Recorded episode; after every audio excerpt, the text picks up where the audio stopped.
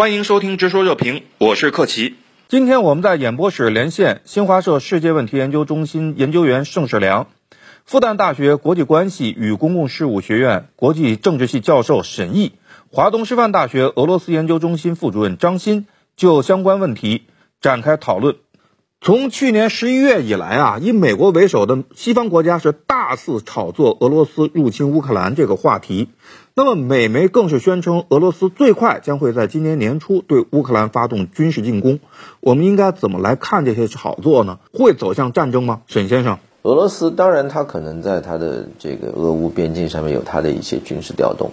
当然，这些军事调动究竟是像西方渲染的那样准备对于乌克兰的入侵？还是说，它其实只是一种正常的防御性反应？它要预防的是乌克兰政府军对于这个东部亲俄武装力量的打击所诱发的这种安全局势，然后它方便做出这种快速响应，去稳定这个局势，或者是更多的说说穿了，就是通过这种部队的集结，威慑乌克兰政府不要轻举妄动。我个人觉得，也许从俄罗斯方面来说，后面的考虑会超过前面的问题。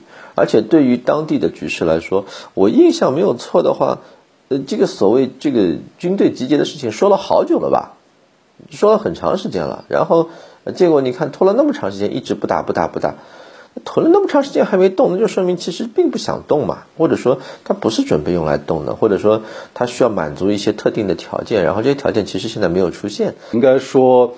呃，类似于二零一四年那样的，二零一三年、一四年那样的，呃，克里米亚事件过程当中发生的那个过程啊，在呃克里米亚以外的乌克兰领土上，呃，再次发生的可能性非常非常小。呃，一个呢，它的这个呃成本啊，包括这个物资层面的、经济层面的成本啊，还有一个它的政治上的这个后果。呃，俄罗斯其实是没有。呃，应该说没有做好准备来承担的，而且呢，还有一点比较重要的就是，嗯，呃，俄罗斯的这个这方面的战，呃，战术选择、战呃战略选择，还有一个很重要的这国内政治因素的考虑。那么从现在的情况来看呢，应该说，俄俄罗斯对乌克兰如果发生大规模战争的话，国内的支持率是非常非常低的啊。这一点跟一呃这个收回克里米亚这个事件带来的。呃，爱国主义情绪的呃上升啊，呃，对于这个最高领导人的支持率的这个呃上升啊，这样的一个正面的效果，呢，不太会在对乌全面战争这种情况下呃重演啊，所以我想这个俄罗斯的呃最高领导人跟这个决战略决策者也会考虑到这一点。这一轮美俄较量的焦点是乌克兰，而且呢，事关会不会在乌克兰爆发一场战争。可是我们也看到乌克兰的话语权。相当有限。对于自己的国家的战争与和平啊，乌克兰有决定权或者选择权吗？沈先生，乌克兰有选择权啊。乌克兰有选择权，他的选择权就是管好他自己国内的事，按照他的利益，认认真真根据这个国家利益出发去搞好这个关系。那这样样的话，很简单，乌克兰搞好跟俄罗斯的关系啊。现在乌克兰这个事情就是脑自己脑子不清楚嘛。要为西方国家火中取栗。现在乌克兰现在尴尬之处是什么？他现在已经活生生的变成了一个西方的棋子，完全失去这政府的合法性，就是建立在西方支持基础之上的。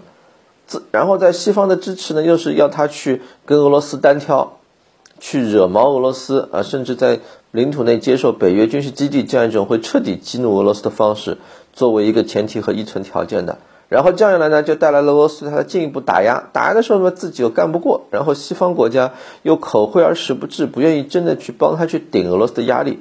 这个三下五除二的乌克兰还剩下什么？乌克兰就剩下做一个棋子的命运。然后这个棋子到最后还变成一个弃子，或者在最理想的状态下，就是按照这样的局势发展，说的想象一点的场景，就俄罗斯方面和。背后所谓支持乌克兰的西方力量，在乌克兰本土作为战场打一遍，然后这就让人想起一个谚语：两只大象在一只一片草地上打仗，谁输谁赢？最倒霉的是那个草地啊！